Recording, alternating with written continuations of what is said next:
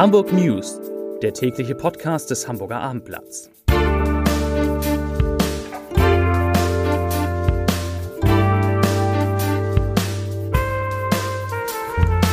Herzlich willkommen in einer neuen Podcast-Woche. Mein Name ist Lars Heider und heute geht es um die Frage, um die wichtige Frage, ob bzw. denn mit wie vielen Menschen es in Corona-Zeiten Feiern und Partys geben darf. Dazu gleich mehr. Weitere Themen, die Hitzewelle, die neue Grundsteuer für Hamburg und das erste Konzert in der Elbphilharmonie nach fünf Monaten Pause, nach mehr als fünf Monaten Pause. Zunächst aber natürlich die Top 5, die fünf meistgelesenen Texte auf abendblatt.de.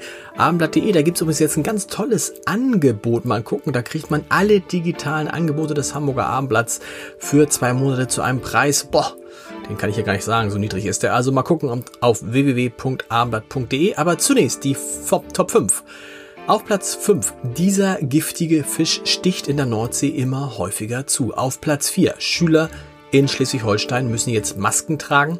Zur Erklärung, auf dem Weg zur Schule, in den Schulgebäuden, aber nicht im Klassenzimmer, also so wie in Hamburg. Auf Platz 3. Ferrari zerbricht bei Unfall in drei Teile. Auf Platz 2. Staatsanwaltschaft klagt Pfandhaus wegen Millionenbetrugs an. Und auf Platz 1. Weihnachten in Corona-Zeiten. Beliebte Attraktion fällt aus, ja. Und die Attraktion, die ausfällt, das sind die Märchenschiffe. Die Märchenschiffe, die immer am Jungfernstieg liegen, die wird es dieses Jahr nicht geben. Das waren die Top 5.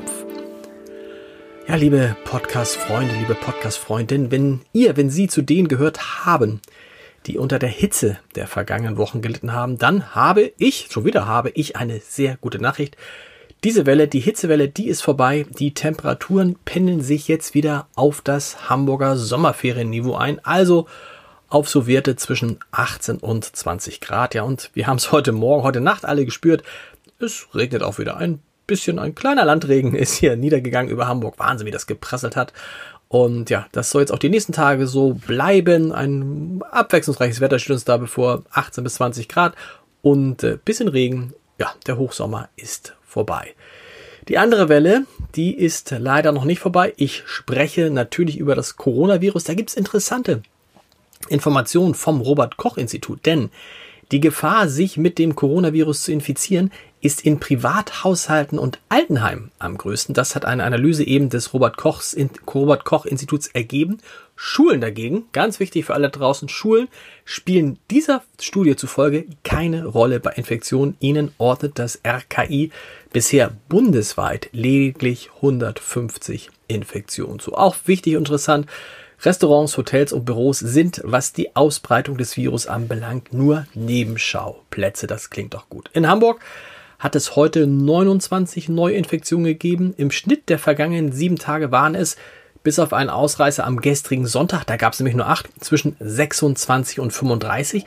Das ist wichtig, denn Hamburgs Bürgermeister Peter Tschentscher hat ja vor kurzem gesagt, dass nicht entscheidend sei, wie viele Neuinfektionen jeden Tag dazukämen, sondern dass die stabil auf einem Niveau bleiben. Und das tun sie zwischen 26 und 35. Und auch wichtig, an der Zahl der Menschen, die wegen Corona in Krankenhäusern äh, behandelt werden müssen, hat sich nichts geändert. Die Zahl bleibt stabil und auch sehr niedrig bei 14 Hamburgern, die in Kliniken behandelt werden müssen. Wo ich beim Thema Corona und beim Thema, bei, der Person Peter Schenscher bin, der Bürgermeister hat heute auch was zum Thema Feiern gesagt. Er hat nämlich gesagt, dass er dafür wäre, dass es eine bundesweit einheitliche Regelung gäbe. Heißt, wenn es nach Peter Schenscher geht, dürften maximal 50 Menschen, ich finde das ganz schön viel, maximal 50 Menschen an einer privaten Feier teilnehmen. Wie gesagt, ich finde, selbst wenn wir mit 50 Leuten feiern dürfen, ganz ehrlich, wer hat denn wirklich Lust dazu? Wer will und kann denn wirklich ausgelassen sein? Wer tanzen. Es bringt doch alles nichts, wenn alle immer nur auf Abstände und Aerosole achten. Denk, achten. Aerosole, furchtbar. Aerosole, Aerosole, Aerosole, wie spricht man es aus? Kurze Nachricht bitte. Also, ich glaube wirklich, eine richtig gute Party ist mit den AHA-Regeln, also mit Abstand halten, mit den Hygieneregeln, mit der Mund-Nasen-Bedeckung immer schön durchlüften. Das ist damit nicht in Einklang zu bringen. Und deshalb finde ich, man sollte im Moment darauf verzichten. Und es kommt hinzu, dass doch kein Gastgeber im Nachhinein dafür verantwortlich sein will, dass sich ausgerechnet bei ihm Freunde, Bekannte und Kollegen mit dem Virus angesteckt haben. Das ist doch wirklich der schönste Abend nicht wird. Ich habe einen lieben Kollegen bei uns in der Redaktion, der ist dieses Jahr 50 geworden, der hat seine Geburtstagsfeier, die eigentlich für April geplant war, auf kommenden April, also auf April 2021 verschoben. Gute Freunde, die nach zehn Jahren endlich heiraten wollen, die haben auch das, die Hochzeit vom September 2020 auf den September 2021 verschoben. Vielleicht ist das die einfachste und beste Variante. Zu erfreulicheren Themen. Nach mehr als fünf Monaten hat es im großen Saal der Elbphilharmonie tatsächlich wieder ein Konzert gegeben.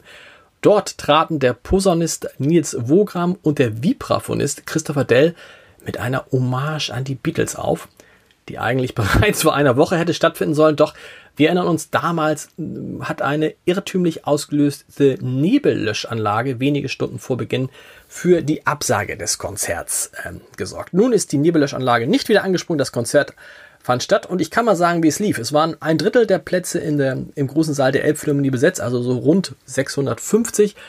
Die Sicherheitsabstände waren groß. Es galt Maskenpflicht in der Tube, das ist die Rolltreppe, die äh, in Richtung Elbphilharmonie hinaufführt, und auf den Treppen. Die Garderoben waren geschlossen. Die Schalen mit den Hustenbonbons, die sonst obligatorisch sind, die hat, wurden, wurden weggeräumt, aber ganz ehrlich, es hat sich sowieso kaum jemand getraut, im Saal zu husten. Wer heute hustet, hat schon verloren. Programmhefte wurden nicht verteilt, sondern lagen auf den Stühlen aus und jede zweite Sitzreihe war gesperrt und jeweils zwei leere Plätze trennten die kleinen Besuchergruppen von meist zwei, manchmal vier Personen voneinander. Also, das war alles optimal und hochprofessionell organisiert, organisiert. Zudem stand enorm viel Personal bereit um eventuelle Fragen zu beantworten und, sagen wir mal, dezent die Einhaltung der Corona-Regeln zu überwachen. Klappte auch alles wunderbar. Maskenverweigerer haben wir nicht gesehen, im Gegenteil. Nahezu sämtliche Besucher haben ihren Mundschutz auch in den Foyers getragen und das, obwohl das dort gar nicht vorgeschrieben war und ist. Und einige haben sie sogar an ihrem Platz im großen Saal der Elbphilharmonie getragen. Fazit, die technischen Abläufe, die sollten ja an diesem Tag mit diesem Konzert, Konzert gründlich getestet werden, bevor es mit dem NDR Elbphilharmonie Orchester unter der Leitung von Ellen Gilbert am 1. September richtig losgeht und man kann sagen, da läuft alles rund. Es gab kein Gedrängel auf der Tube, es gab kein Gedrängel bei den zahlreichen Zugängen zum Saal. Überall standen volle Desinfektionsmittelspender und auch auf der Plaza war es überhaupt kein Problem, den Mindestabstand einzuhalten. Soll sagen, ich will sagen, die neue Saison in der Elbphilharmonie, die kann losgehen. Zu einem Thema, das alle betrifft, Immobilienbesitzer und Mieter gleichermaßen. Das ist die Frage, welchen Weg geht mein Bundesland bei der Reform der Grundsteuer und wie viel muss ich künftig bezahlen? Für Hamburg hat Peter Schenschert jetzt erstmals klar und deutlich durchblicken lassen, dass der Senat nicht dem umstrittenen Vorschlag von Bundesfinanzminister Olaf Scholz folgen wird, sondern einen eigenen Weg plant. Schenscher hat gesagt, ich zitiere, es spricht sehr vieles dafür und ich gehe stark davon aus, dass wir nicht das Bundesmodell in Hamburg umsetzen.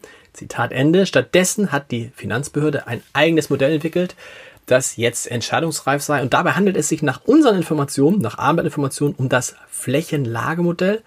Soll heißen, die Grundsteuer wird dabei nur anhand der Fläche einer Immobilie oder eines Grundstückes und der Lage berechnet. Vorteil, dadurch wird es wohl keine versteckte Grundsteuererhöhung geben.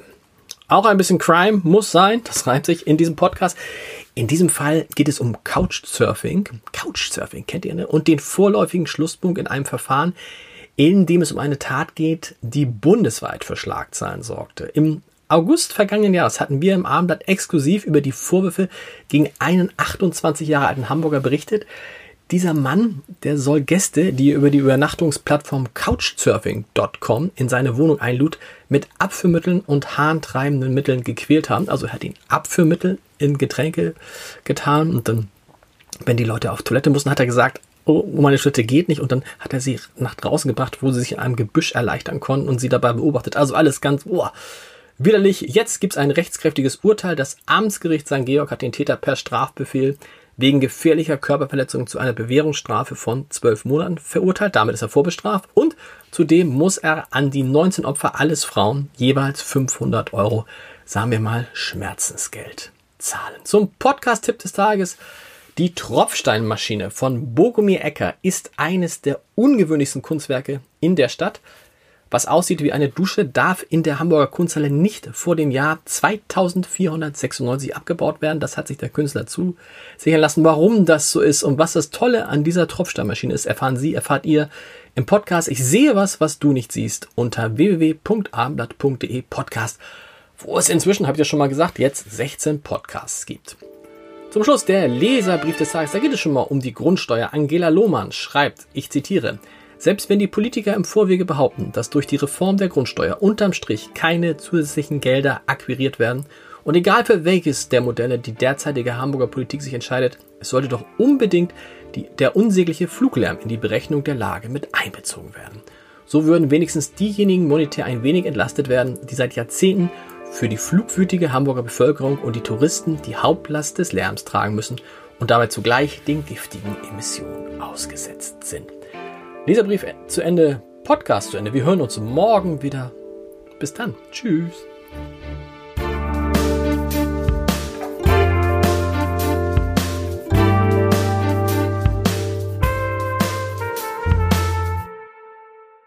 Weitere Podcasts vom Hamburger Abendblatt finden Sie auf abendblatt.de slash podcast.